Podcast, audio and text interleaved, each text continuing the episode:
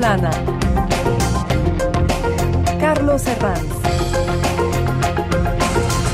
Bienvenidos en Primera Plana, un programa de Radio Francia Internacional y de France 24. Esta semana ponemos el foco en El Salvador, que va a inaugurar el ciclo electoral en América Latina de 2024 y la más que posible reelección de Bukele el 4 de febrero. Para ello nos acompañan en este estudio tres invitados que ya les presento. Pascal Drouot es eh, editorialista y especialista de América Latina. Bienvenido. Muchas gracias. Angelín Montoya, periodista encargada de la rúbrica Latinoamérica en el diario Le Monde. Bienvenida. Muchas gracias. Y Guillaume Mascari, periodista especializado en Latinoamérica. Bienvenido, Guillaume. Muchas gracias, Carlos. La reelección de Bukele, hoy nuestro asunto en primera plana.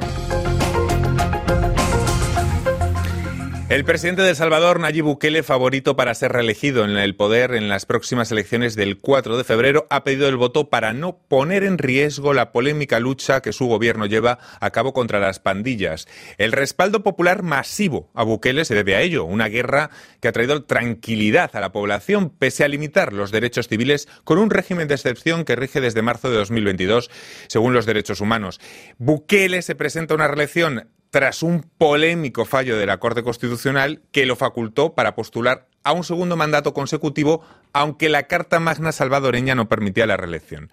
Repasemos lo que dice la prensa. Cuguea Internacional. Con la tasa de homicidios en fuerte descenso, Bukele grita victoria contra los gangs. La prensa, desde El Salvador, aumentan las capturas en régimen según los datos oficiales hasta el 12 de enero. Los Angeles Times dice que Bukele lleva su campaña más allá de las fronteras del Salvador. Vamos a hablar también precisamente de ello, de la internacionalización de ese efecto Bukele. Bueno, Año electoral 2024 en América Latina, arranca en El Salvador, Pascal. Bukele saldrá reelegido casi seguro, con fuerza. ¿Qué va a suponer esta reelección? ¿Un respaldo sin fisuras a su modelo? ¿Qué, mm, mensajes, qué lectura se va a hacer de esta victoria casi segura? Bueno, eh, uno, creo, una respuesta positiva al pragmatismo y a los resultados eh, que hubo en El Salvador durante ese periodo. Es fundamental porque Nayib Bukele fue elegido en 2019 mientras hubo un colapso, eh, una forma de bancarrota del sistema político y de la ilusión democrática. Desde los acuerdos de paz de Chapultepec en 92 hasta la elección de 2019, hubo 20 años de gobierno del Partido Arena, 10 del FMLN. Y en este periodo, cuatro de los presidentes fueron encarcelados o tuvieron problemas de justicia por corrupción porque han tomado fondos, hablamos de en global 800 millones de dólares. Es decir, que hubo al final de, un conflicto en los 80, de tantos muertos, eh, más de 35 mil, una desilusión cuando se vendió la idea de que la paz, la democracia era la salvación y el camino para la prosperidad. Al final de 30 años hubo este colapso. Mm. Entonces Bukele apareció como el Salvador. Vamos a explicar, y les pregunto a Angelín, Guillón, cuáles son las claves de su popularidad. Está el modelo, pero también está él como figura política y también su forma de comunicar. Lo pueden tomar eh, por donde quieran. ¿Cuáles son las claves que explican esta popularidad? Bueno, lo primero es lo que ha logrado a nivel de seguridad. El Salvador ha cambiado completamente, la vida cotidiana de los salvadoreños ha cambiado por completo. Hay que saber que realmente el país estaba bajo el, control, el mando de las maras, de las pandillas que ensangrentaron el país durante eh, años, desde los años 90. Em, los salvadoreños no podían salir a la calle, no se podían ni siquiera vestir como querían porque había que cuidar de no eh, dar eh, la idea de estar a favor o en contra de tal o cual pandilla. Son dos, tres pandillas que controlaban el país. Eh, Bukele ha acabado con esto. La vida cotidiana de los salvadoreños cambió, la gente puede salir, puede tener una vida normal y esto es esencial para entender la popularidad de Bukele. No es solamente eso. Eh, también como actuó durante la pandemia, eh, enseguida vacunó a la población de manera clara, fuerte, gratis. Fue el primer país de la región de Centroamérica en vacunar a toda su población. Em, hizo, em, o sea, realmente em, entregó un bono de 300 dólares a toda la población. Hay gente que decía, nunca nadie me había dado nada desde el Estado y, tuvieron comida, tuvieron este, estos, estos bonos de 300 dólares. Esto es muy importante para entender por qué Bukele es tan popular eh, y, por qué va a ser reelecto con, tiene entre el 70 y el 80% de intenciones de votos y estamos hablando realmente de encuestas eh, serias y sin fraude. Eh, no estamos hablando de un dictador que va a hacerse con los votos de manera fraudulenta. Yo creo que es importante entender todo esto. Es muy importante. Guillaume. La parte muy importante, yo creo, a continuación de lo que, lo, lo que dice Angelina, es la parte de la economía.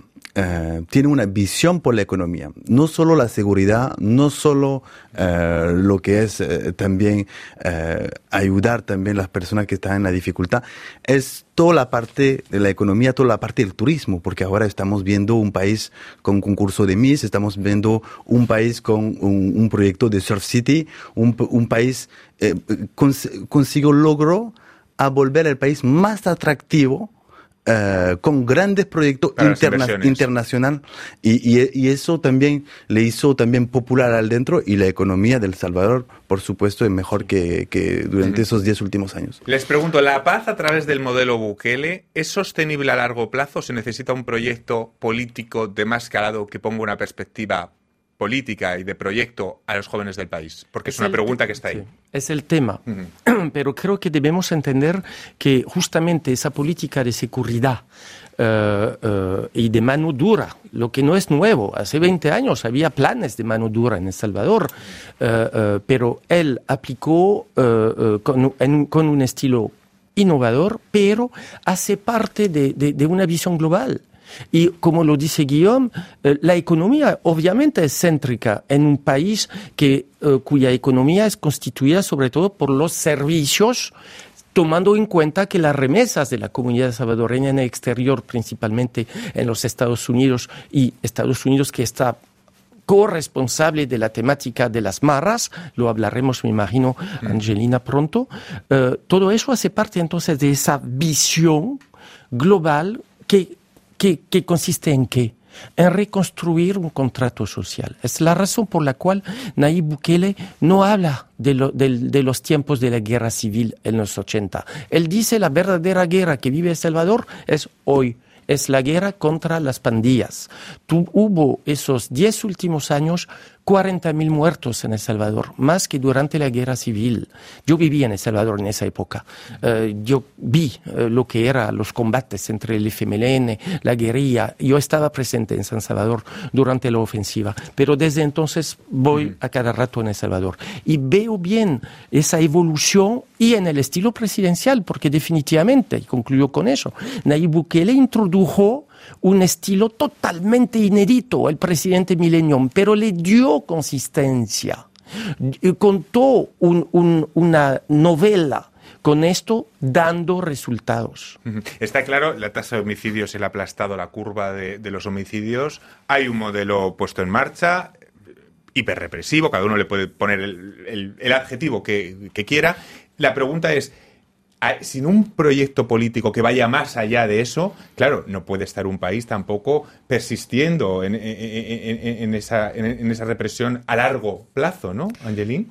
Es la gran pregunta. ¿Qué va a pasar a largo plazo con esa política? Hmm. Em, hoy día eh, hay unas 75.000 personas que han sido detenidas desde la, imposición del, estado de excepción en marzo del 2022. Em, ¿Qué va a pasar con esta gente? Se sabe que mucha gente ha sido detenida sin pertenecer a las pandillas. ¿Qué va a mm. pasar con esta gente? Eh, ¿Los va a liberar? Eh, ¿No los va a liberar? Eh, hay hoy en día eh, los derechos más básicos de esta gente están suspendidos, derecho de defensa, derecho de presunción de inocencia. Eh, hay audiencias masivas de centenares de personas a la vez. Los abogados eh, de, oficio no dan abasto con, con, toda esta población carcelaria, no tienen acceso a los expedientes, etcétera. Entonces, a largo plazo, ¿se puede sostener esta política basada en detenciones masivas?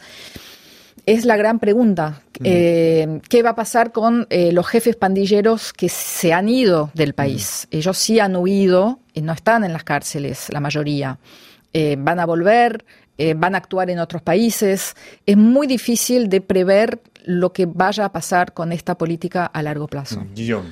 Creo que es importante recordar que había casi un por ciento de la población que está en cárcel en El Salvador, que, que, es algo importante.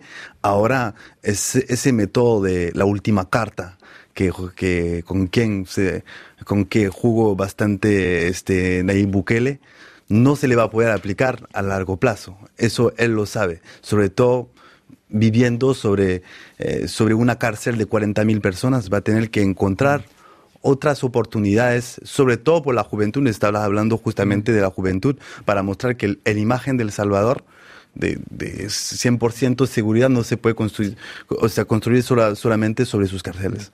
Claro, por un lado tenemos el problema de, las garantías procesales a esos detenidos de, mm, de, todo, de todo este modelo, pero también por otro lado, no sé si eh, cometemos un error al analizar el modelo Bukele exclusivamente con los ojos europeos de violación de derechos humanos, ¿no?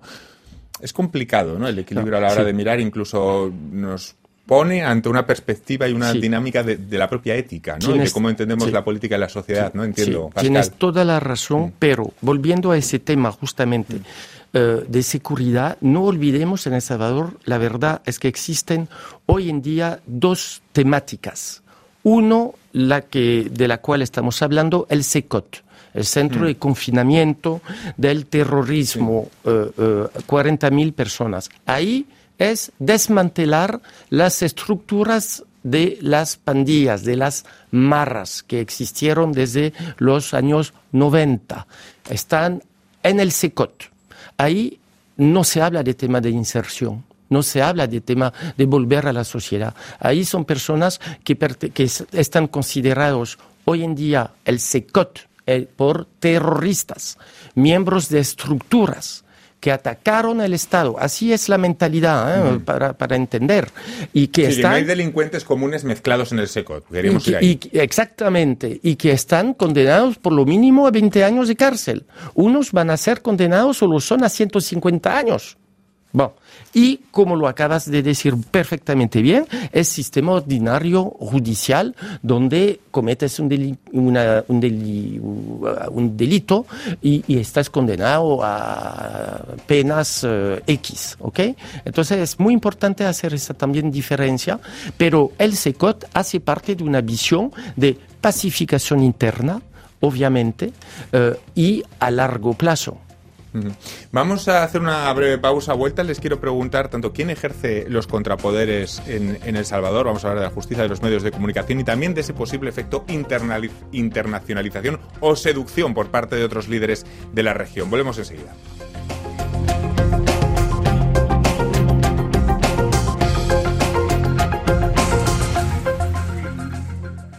RFI, la selección del mes. Orchestra Baobab.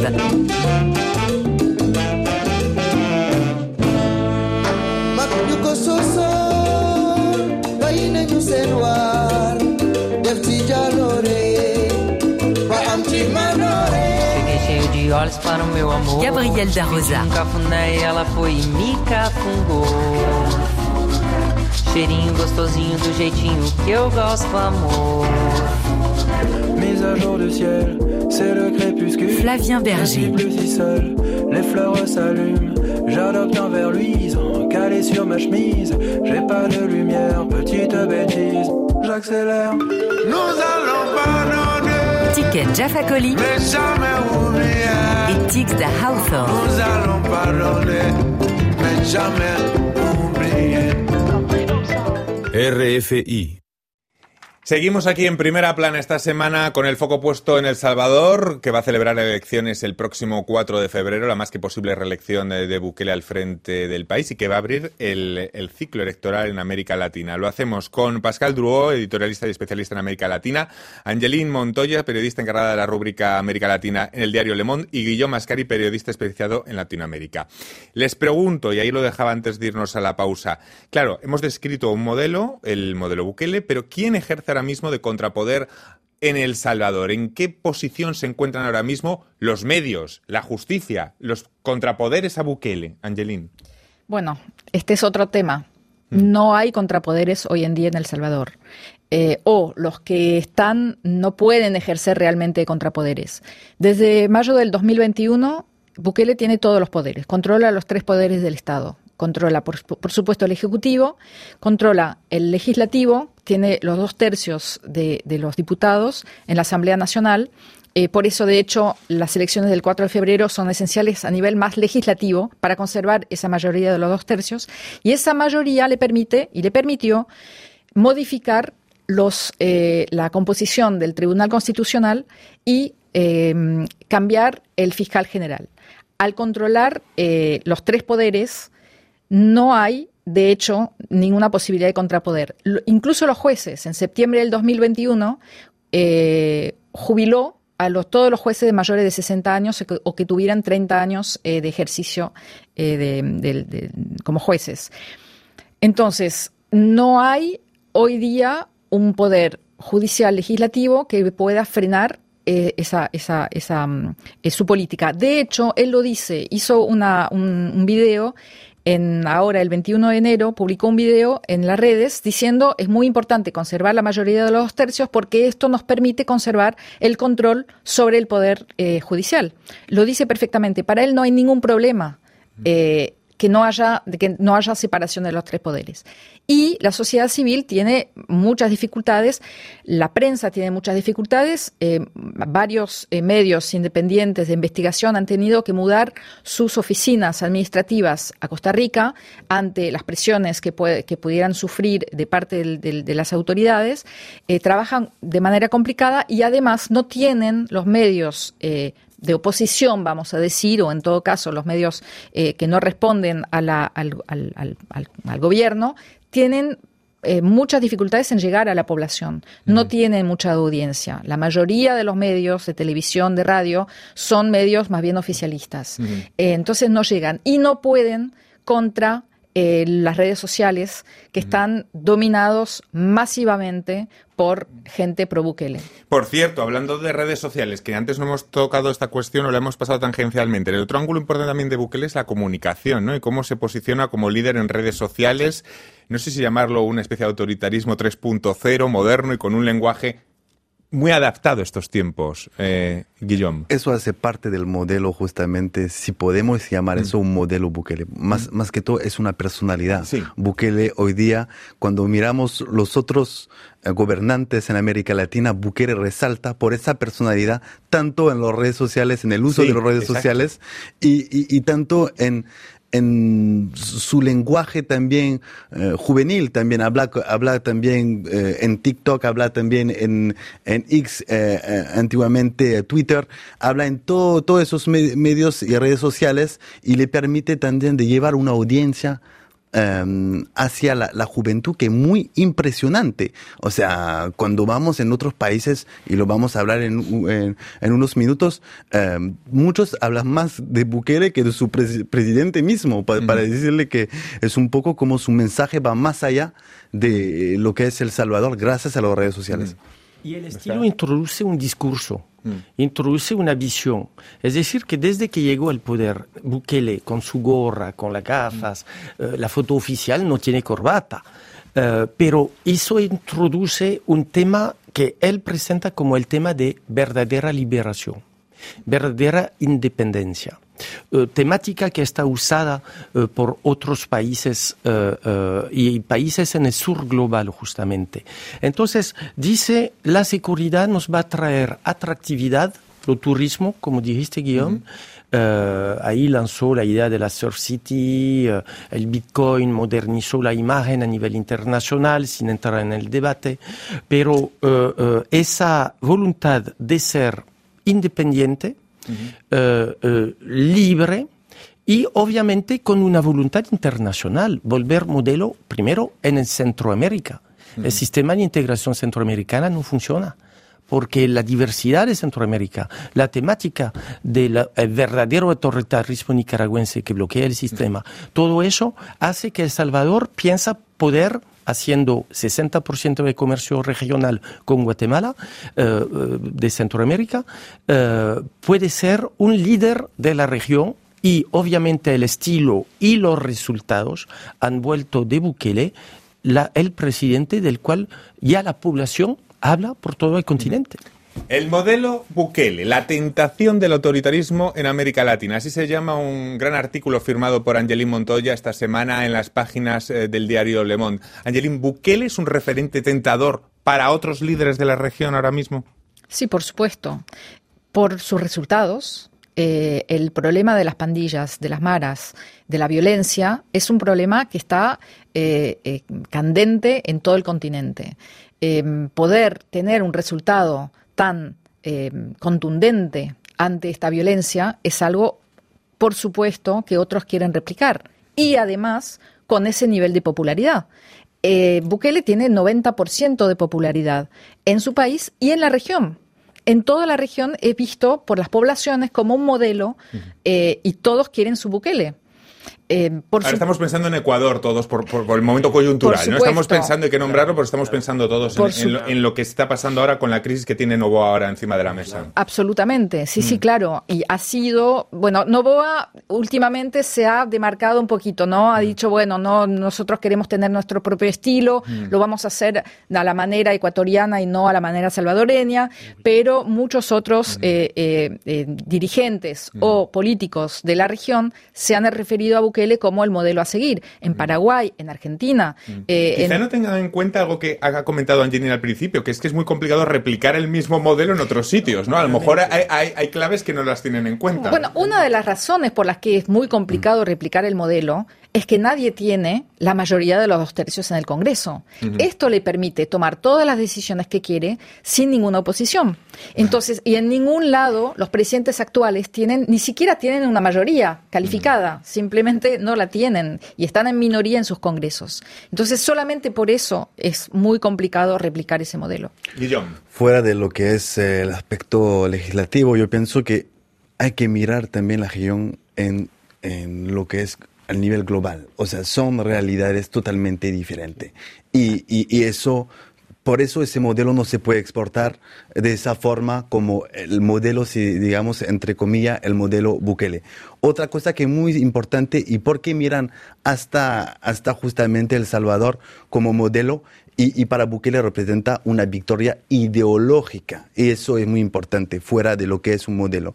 Es porque hay dos problemas. El problema del espacio en los cárceles, eso, eso es muy importante, y el problema también de la presencia del Estado en sus regiones donde hay una ausencia del Estado que sea en Perú, que sea en Ecuador, que sea también en unas partes también de, de, de- Costa Rica y en Ecuador, sobre todo, cuando vemos el problema, es un problema de las cárceles. En Perú es una pregunta de ausencia de- de Fuerzas Armadas. O sea, en diferentes partes, diferentes países, la realidad es totalmente diferente. Pero en resumen, diría, hoy existen contraejemplos en la región.